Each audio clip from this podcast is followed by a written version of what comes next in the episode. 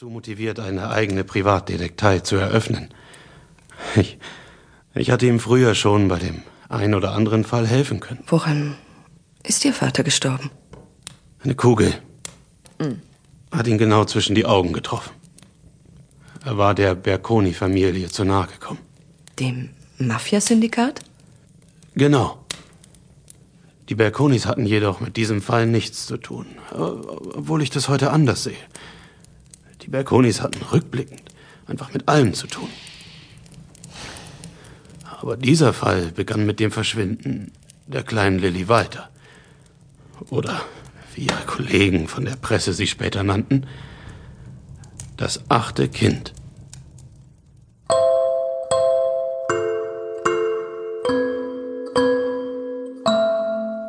So, Schatz. Jetzt wird geschlafen, hm? Bleibst du noch neben mir sitzen? Nein, Süße. Dazu bist du doch schon viel zu groß. Aber ich lasse das kleine Nachtlicht hier an. Siehst du? Und außerdem bin ich unten im Wohnzimmer und wache über alles. Okay. Wann kommt Mama wieder? Später. Dann schläfst du schon tief und fest. Schlaf gut, Liebes. Du auch. Richard warf seiner Tochter von der Tür aus einen letzten Blick zu. Wie so oft überkam ihn das Gefühl von Liebe, wie er es nur bei seiner Tochter spürte. Er ging ins Wohnzimmer hinab und machte es sich in seinem Lesesessel bequem. Kurze Zeit später war er eingeschlafen.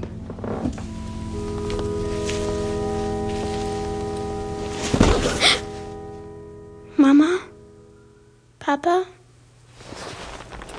Bist du da?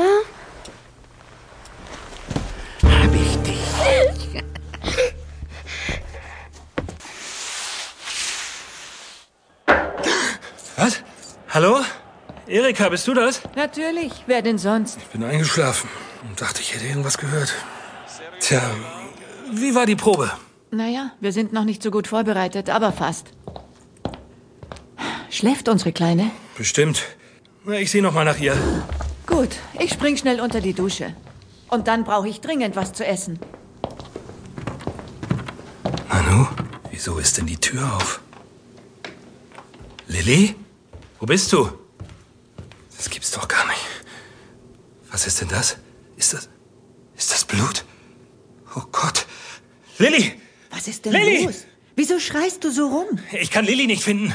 Und oben ist Blut auf dem Boden. Was? Ich suche draußen. Oh Gott, wenn ihr was passiert ist. Ich rufe die Polizei.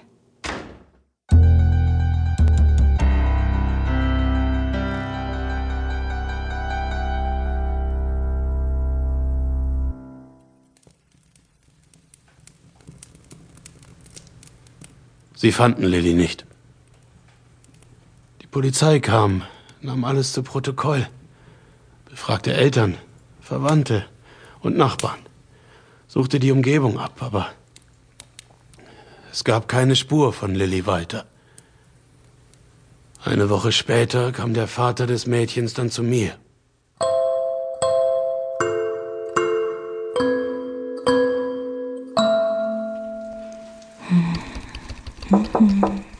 Entschuldigen Sie bitte, ist dies die Detektei Balzac? Ja? Wie kann ich Ihnen helfen? Ich heiße Richard Walter. Sie sind Frau Balzac? Nein, mein Name ist Melanie Vincent. Ich assistiere Herrn Balzac bei Recherchearbeiten und dergleichen. Verstehe. Worüber möchten Sie mit ihm sprechen? Es, es geht um meine Tochter. Sie ist verschwunden. Das tut mir wirklich sehr leid. Herr Balzac ist in seinem Büro. Hier entlang bitte. Melanie Vincent führte den sichtlich mitgenommenen Vater in Ferdinands Büro. Wie sie es von ihm kannte, stand der Privatdetektiv vor einem riesigen Whiteboard, auf dem für Außenstehende chaotisch anmutende Worte, Bilder und Verbindungen angeordnet waren. In Gedanken vertieft stand der junge Mann, die Stirn seines kahlgeschorenen Kopfes in Falten gelegt, regungslos im Raum. Nach einer knappen Begrüßung nahm Richard Walter vor Ferdinands Schreibtisch Platz. Na schön, Herr Weiter. Dann erzählen Sie mal. Ich weiß nicht so recht, wo ich anfangen soll. Wie wäre es am Anfang? Wie heißt Ihre Tochter? Wie alt ist sie?